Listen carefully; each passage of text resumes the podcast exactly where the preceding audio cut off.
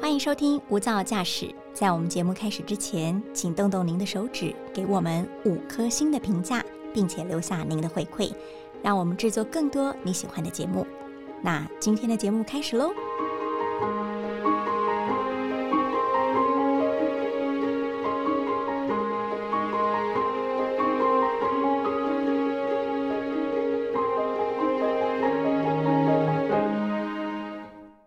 我们一定看过这样的场景：一个吃饭的餐桌，一双双眼睛却都盯着电视，彼此没有交集，因为我们都在追剧。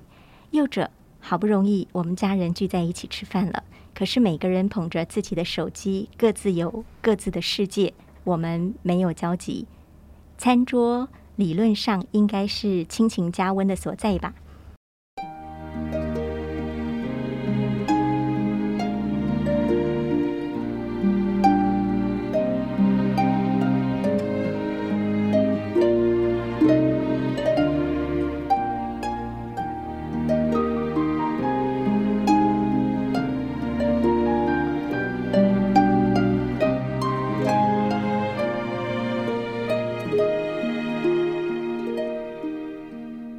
大家好，欢迎收听大爱新闻所直播的 Podcast《无噪驾驶》。今天的一百种生活倡议单元，让我们来聊聊把餐桌还给亲情。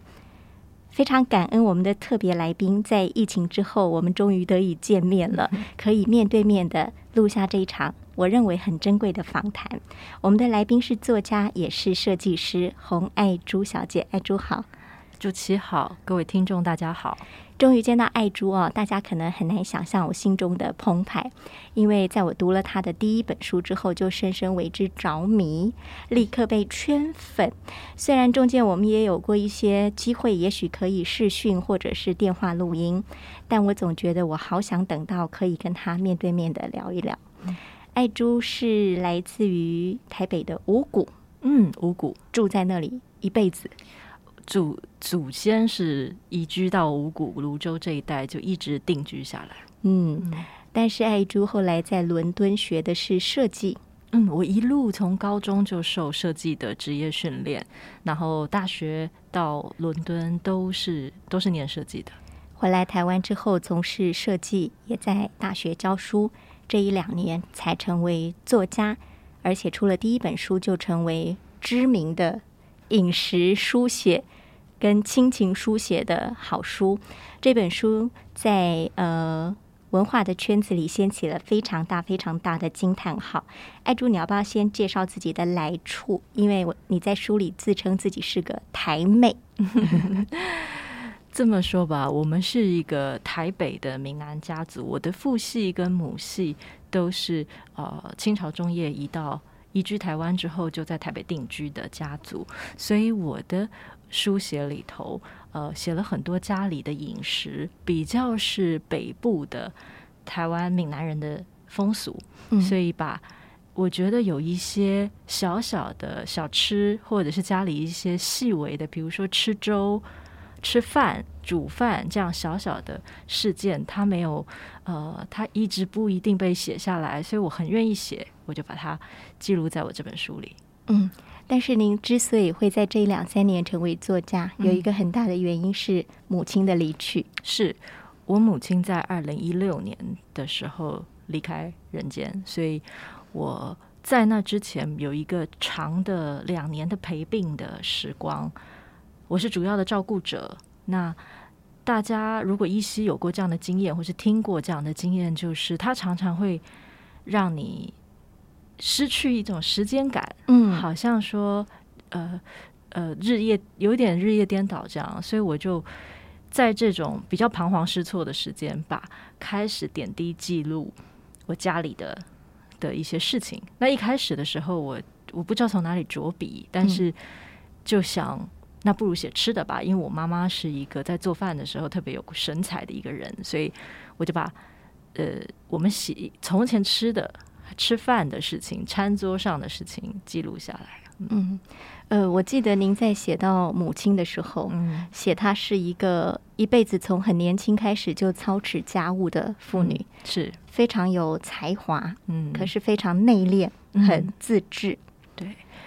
呃，我们是一个很大的家族，嗯整个包括亲戚都住在一同一块地上，所以在这样类似古典的家庭结构里头，我妈妈比较呃，她比较没有那么在个人才华上发挥，是她在工作上可以做得很好，但是她个人的部分比较不被强调，所以这也是这本书的一个重点。我希望多。我把她来不及发挥的一些事情，但我觉得很美好的事情记录下来。嗯，呃，您写家里从小三代同堂，嗯所以一开桌就是好几桌是大家族一起吃饭的，对吧？是，大家如果想象一下那种呃大三合院的生活，虽然我们不见得住在那个三合院的那种建筑形式里头，但是我们是那样的生活。那呃，舅舅啊、阿姨啊，都在家族企业里头上班，他们都住在附近，然后都住在呃房子挨着房子这样子，所以我们是以外婆为核心的。嗯，外婆会呃把就是中午跟晚餐的吃饭，全家人都都在一起，所以大家从公司下班或是离开，先到外婆家来吃饭。那外婆就是住在舅舅的。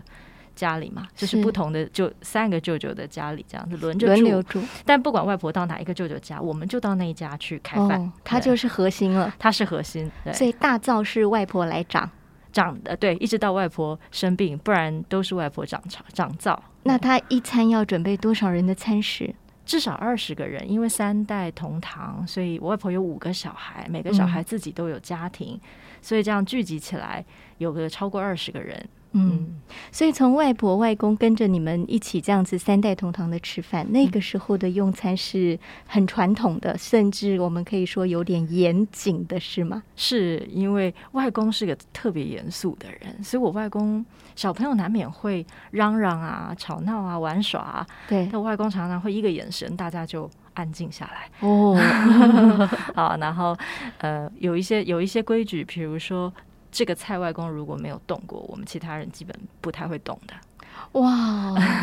这真的很传统哎、是，然后还有就是我妈妈会觉得你很你很大家族里头常常是。要彼此照顾其他人的需要，你不能呃特别强调自己。所以，如果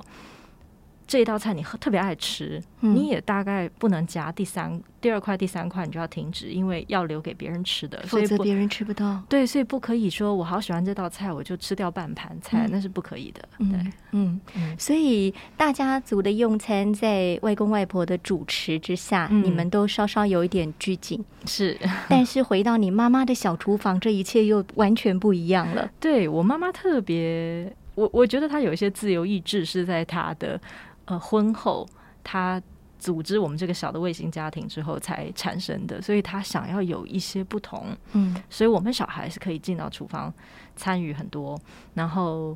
妈妈在饮食上、生活习惯上，她非常的严格，但是饮食上她很溺爱我们。也就是说，你可以向她许愿，嗯我好想吃 什么，但你就觉得他好像都变得出这些食物来。嗯嗯，所以呃，回到妈妈的小厨房的时候，爱吃什么有什么。是，一双小手想跟妈妈一块捏捏葱油饼，妈妈也是认可的。呃应该是妈妈鼓励我们这样做。她就说：“嗯哎、她在熬豆浆啊。”她就说：“来，你帮我，你帮我搅拌。”那搅拌的时候，她还会提醒你，你要把这个锅子的最边缘那个地方要刮汤勺要刮过，嗯否则那里是最容易焦锅的。嗯，那我我妈妈会让我看那个豆皮在冬天的时候在豆浆表面凝成一层薄沫嗯这些事情，然后怎么敲茶叶蛋啊，怎么葱油饼怎么样去把这个油脂把它在饼上把它抹开。嗯，对，她就说好，那你现在撒葱啦，你现在哦下一点盐啦，然后把它抹开。这种小动作，我觉得这都这对小孩来说是我们好像在玩，是可是也连跟我妈妈有很好的互动。所以我们能不能说，您跟妈妈的情感会这么浓郁？嗯，呃，这么紧紧的人生交织在一起，有很多的酝酿，就是来自于这个妈妈的小厨房。是我可以这么说。对，嗯我们看着他的背影，你知道他在准备你的食物时候的用心，我觉得那个是他也从来不说的，他不是说哦，我很爱你，所以我做了这些东西，但是你你总是感觉得到，这个是我我觉得我很大的一个养成过程。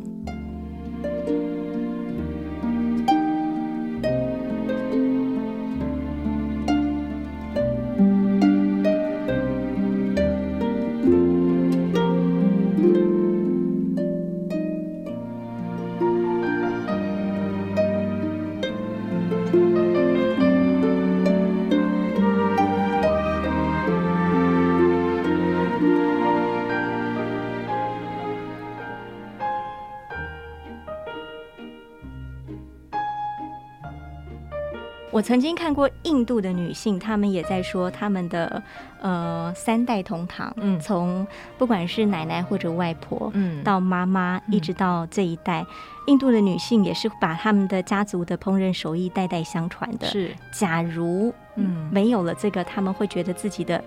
人生失去了很多的光彩。所以我想，也许您在这个小厨房里所酝酿的一切，都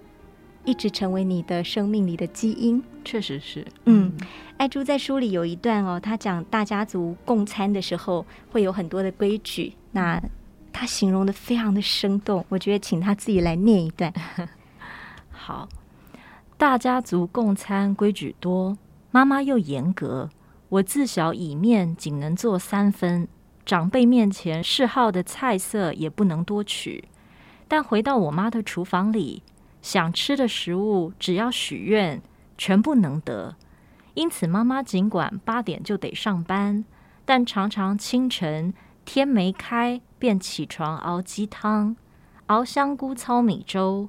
假日也早起，在厨房台面上布置十多个小碟，装上火腿丁、青椒丝、玉米等材料，让我和弟弟叠放在吐司面包上。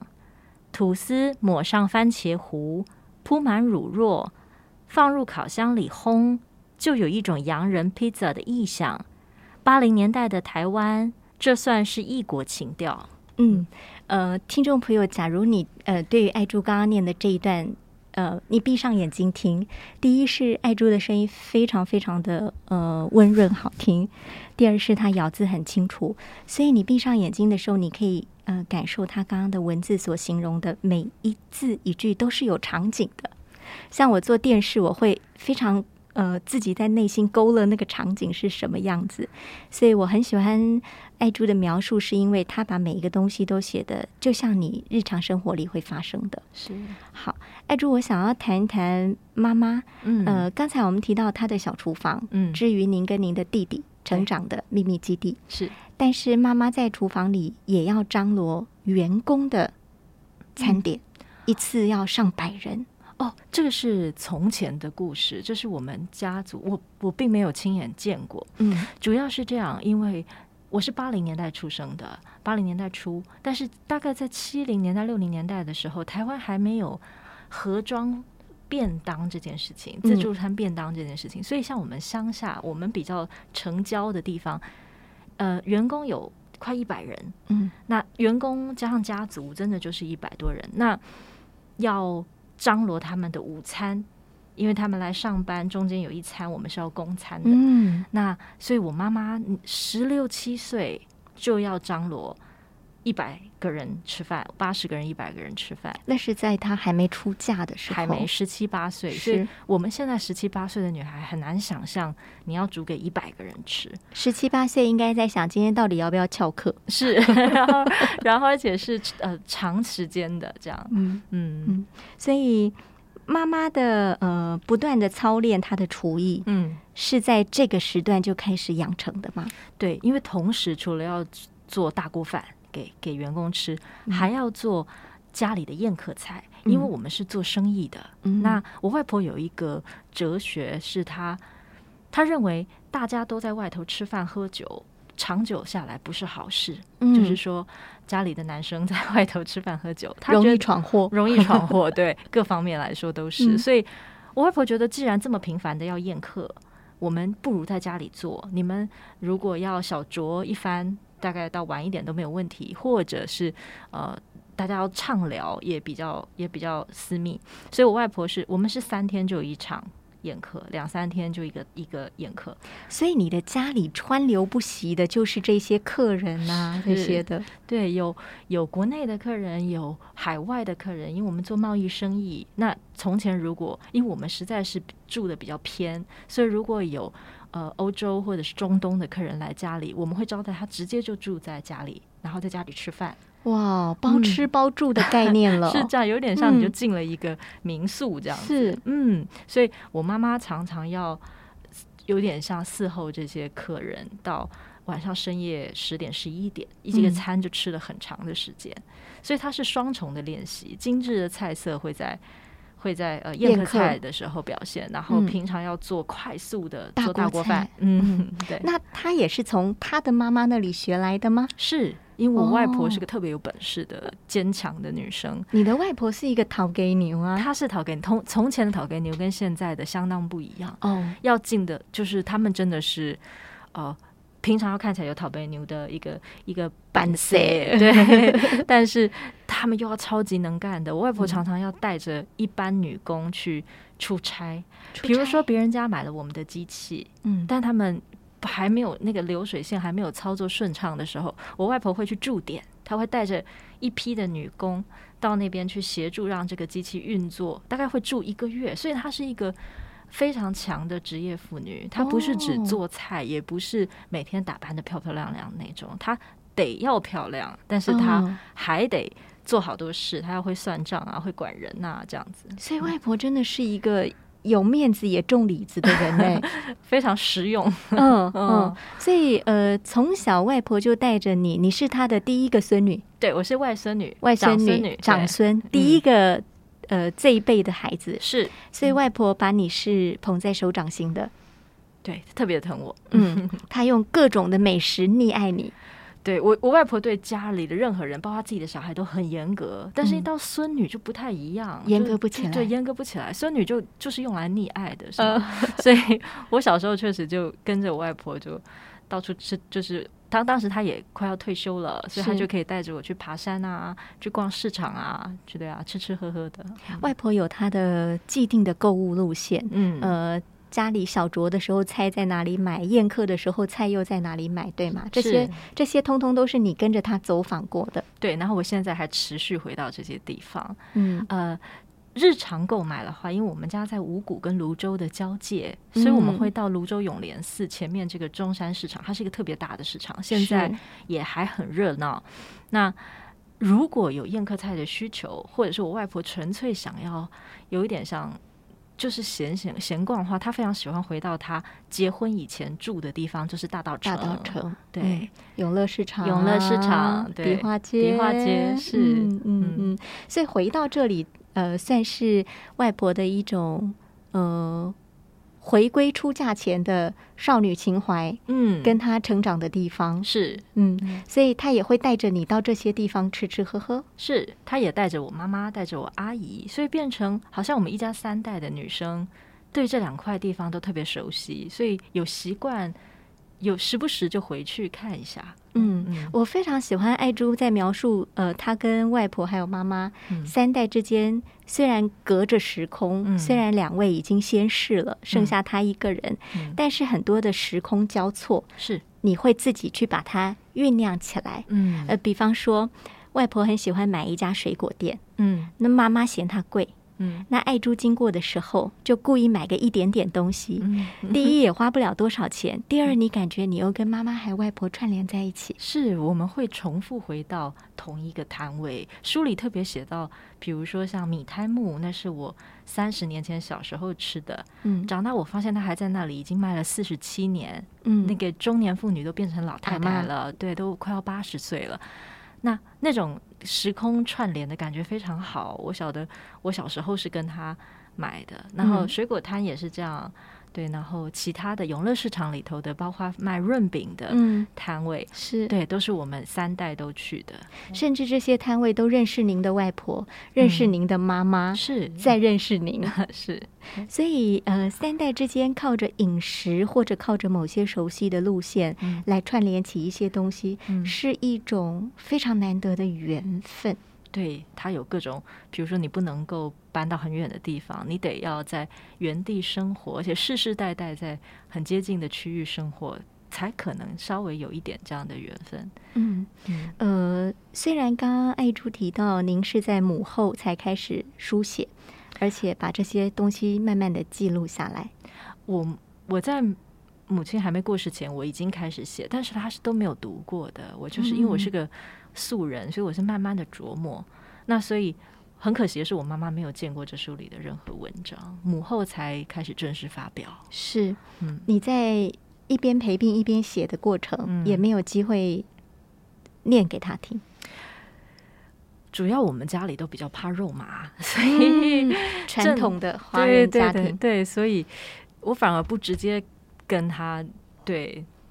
没有办法很直白的，对，所以这反而变成我母亲故事之后，我写了也比较也比较自然一些，我觉得。但你会不会觉得嗯，如果有些话来得及跟他说，会更好？哦，我们当面讲的会是也很多，也很多也，很多，只是文章因为当时自己觉得不成气候，我就没让他读。但嗯是实际上我们日常的往来，我们没有那么保守，就是嗯我会很自在的表达我们的情感，嗯所以，或者拥是抱啊，或者不是像舍啊，对对对疼惜啊呀、对对对，我跟我母亲关系确实很很很亲密。对嗯，还好妈妈在离去之后，爱珠保留了一些呃，妈妈用了一辈子的嗯厨房小 物，呃，当做自己的很珍贵的宝藏，是也算是妈妈留给她的一些呃很珍贵的代代相传的礼物。对，那其中有一部分，我想请爱珠再来帮我们念一下跟嗯砧板有关的。嗯，因我妈用起这块砧板最称手，除了水果，她在上头切生熟不分的一切东西。不都说砧板上的细菌可能比马桶还多吗？连番恐吓我妈，她从没当一回事，用毕了以滚水烫过就当消毒。我们一家照吃饭照香，实际也没出过毛病。到妈妈病了，我接手做菜就没敢用这块砧板，往厨房角落一塞数年，但终究是木头，经人常年使用后几乎有灵，丢不得。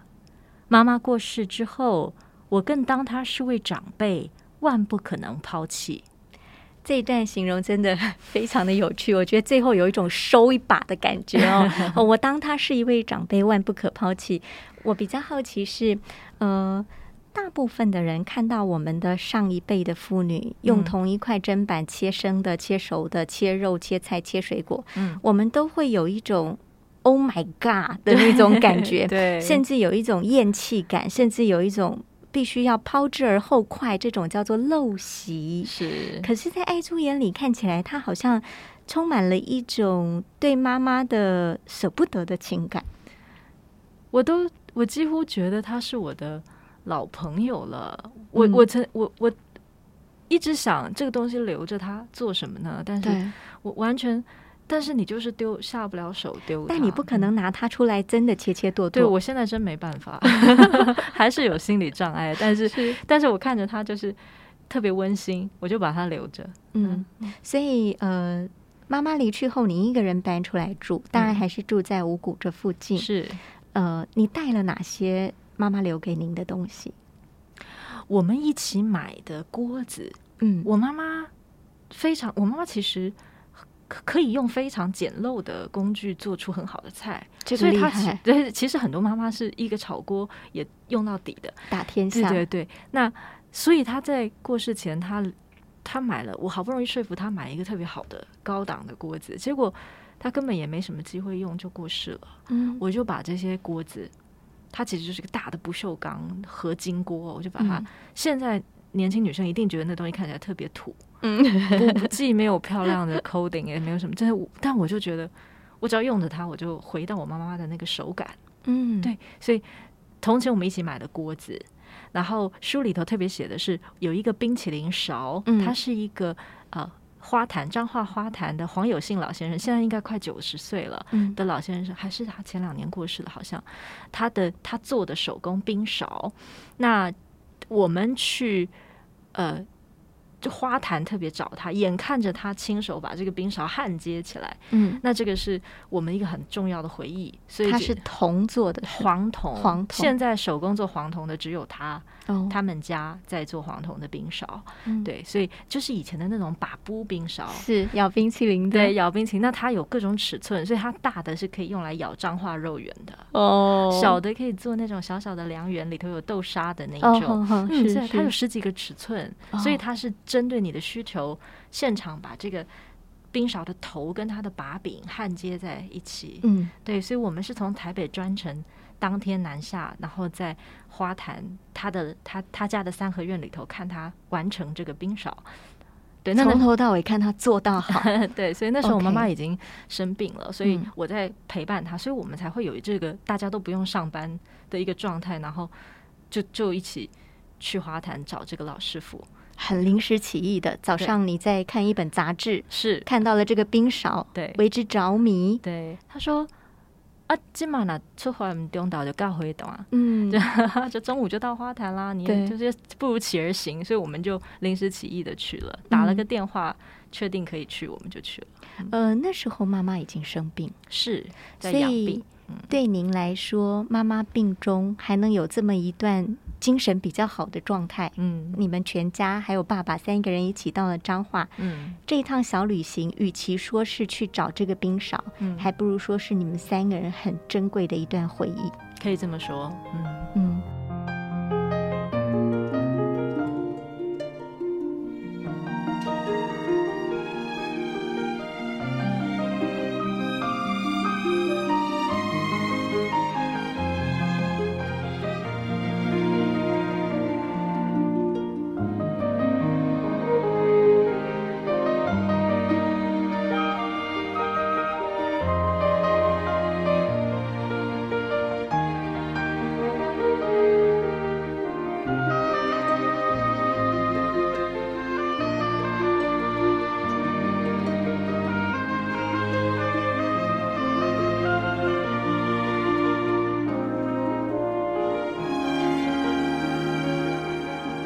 我想，呃，在你跟妈妈相处的过程，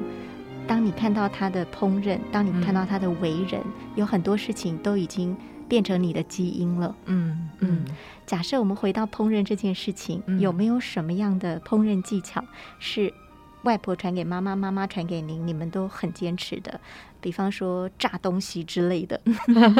我确实我是个七年级生嘛， 嗯但我到现在还是逢年过节就负责油炸锅这种大事，所以我可以炸非常大量的食物。那我妈妈一般人是避之唯恐不及的，因为因为有技术问题，就是有或是担心油会泼溅呐、或是担心事后的清理。嗯但是因为我妈妈从小就她很要求炸物。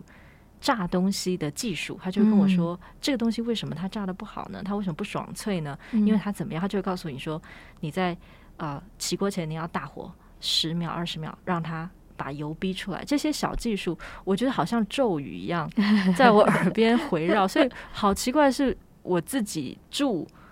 我也开始觉得我我想要炸东西的时候，我很有自信的操作这件事情。嗯结果后来长辈就发现，哪怕是我大我一辈的，可能就舅舅妈都觉得炸东西特别麻烦。是所以过年的时候，他们发现，居然你这个小女生喜欢炸，那我们就都交给你 吧。而且你这么会炸，对，那我的妈妈的咒语就一直陪伴我。我在炸的时候，我就说好，今晚要现在要二回炸了，现在要大火收干了，怎么样？嗯嗯对嗯，反复的咀嚼跟练习妈妈讲的那些 SOP。对对对，嗯，所以其实呃，我觉得你是一个老派的人呢、极为极 为哈老，因为像现在的妇女，呃，不要说您可能七年级，也许六年级或者甚至八年级的女孩，嗯，如果你要她入厨房炸点东西，她可能都会觉得她她这辈子最油腻的事情就要发生了，最为恐怖的事情，那些油花喷溅，她都没有办法接受的。 对。嗯对，那你为什么会这样？还是跟妈妈的情感有关吗？应该这样讲，我特别，我有很多精神上的学习是来自我的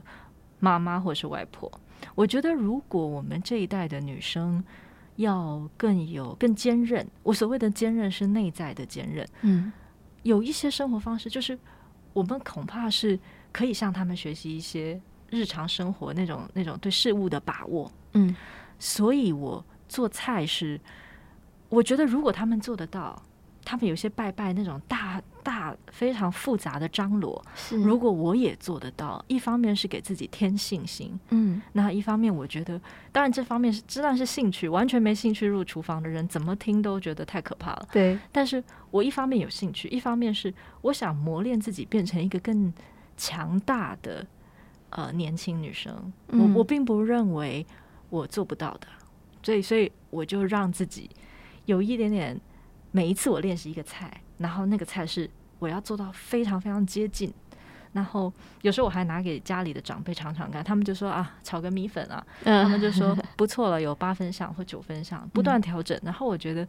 好像给自己一个小挑战一样，可是，一方面我也让自己的身心比较安顿。我觉得，我觉得我可以做到很多事情。所以它不光是喂饱自己或喂饱家人这么简单的概念，嗯嗯，对，而是比较像舒国志老师说的，呃，就有了底气，是就有了志气。嗯是是，嗯，嗯对，好，我想我们接近尾声，最后想要聊一下，还是跟亲情有关哦。回到我们的主题是，因为很多人现在在餐桌上已经不在意我跟谁吃饭，是他比较在意手机里谁在抠我，谁 在赖我，谁在脸书给我留言。是，呃，你自己应该也观察到很多这种现象，你的确实你的学生肯定都是这样子。嗯。呃，怎么样把这件事情稍微有办法回到老派一点的生活呢？我觉得跟家里先说好，因为像我，我相当不能接受吃饭的过程，